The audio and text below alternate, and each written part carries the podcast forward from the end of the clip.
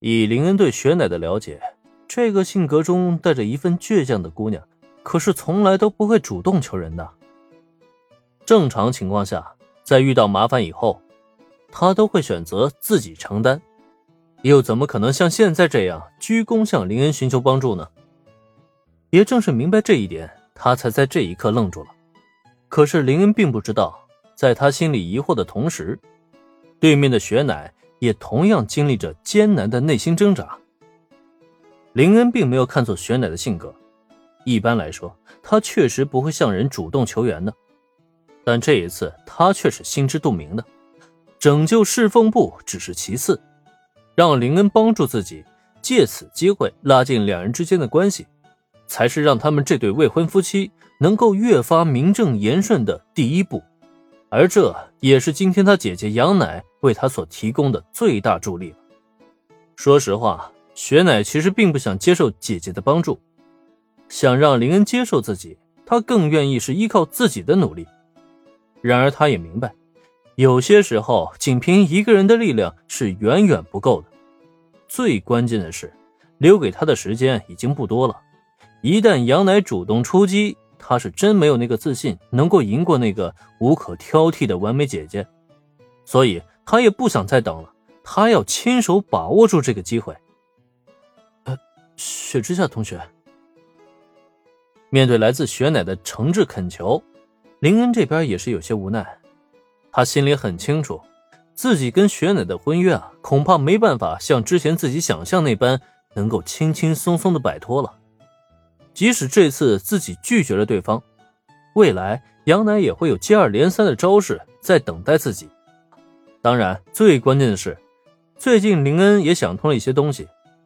虽然自己是并没有什么兴趣去融化冰山，但是从与玄乃接触至今，他在自己面前貌似也没呈现出什么冰冷的态度来，反倒是自己啊在一直拒绝，显得好像是很不近人情啊。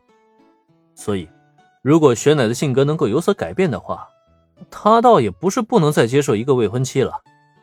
毕竟他之前也不是还不喜欢金毛傲娇嘛。可随着与惠里奈的相处，后来也不是挺香的嘛。总而言之，让我帮忙倒是没问题。哎，不过事先说明啊，我可没那么多时间去参加社团活动，而且社团审查的时候，如果审查不过。即使我可以在力所能及范围之内帮忙，但估计能做的也是有限的。凝视了雪乃片刻之后，林恩点头答应下来。不过随即他便开口约法三章，直接表明了自己只是凑个人头，即使能帮忙，产生的作用也不大。林恩少爷，雪乃根本就没想到对方会答应的如此爽快。事实上。他都已经做好了被拒绝的准备了，毕竟这种事情他也不是第一次经历。可没想到啊，惊喜竟然来的这么突然，甚至还让他有些不太敢相信自己的耳朵。我明白了，无法经常参加社团活动，自然是没问题的。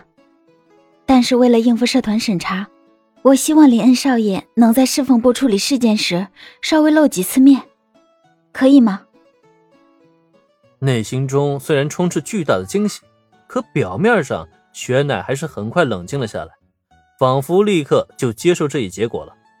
只是最后稍显有些加快的语气，以及最后他看向林恩目光中所携带的希冀，还是大大的暴露了他此刻的心情。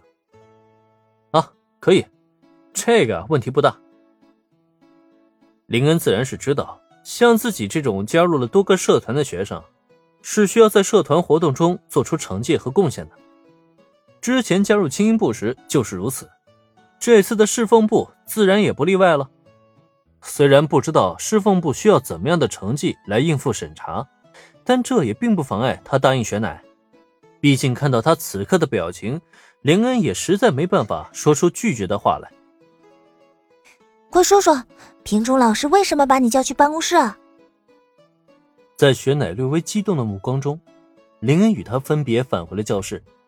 才刚在座位上坐好，原子便饶有兴致的凑到他身前，好奇的连声询问：“对此，林恩自然是没什么可以掩饰的，直接说明了刚才的情况，以及他答应加入侍奉部，决定帮助雪乃度过这一关的决定。在听闻事情的前后经过之后，原子立时皱起了眉头。所以，你到底还是心软了？你准备接受那个血之下家的二小姐？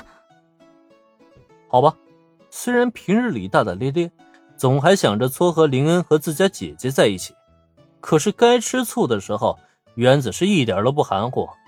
尤其在这一刻，林恩是更来的哭笑不得了。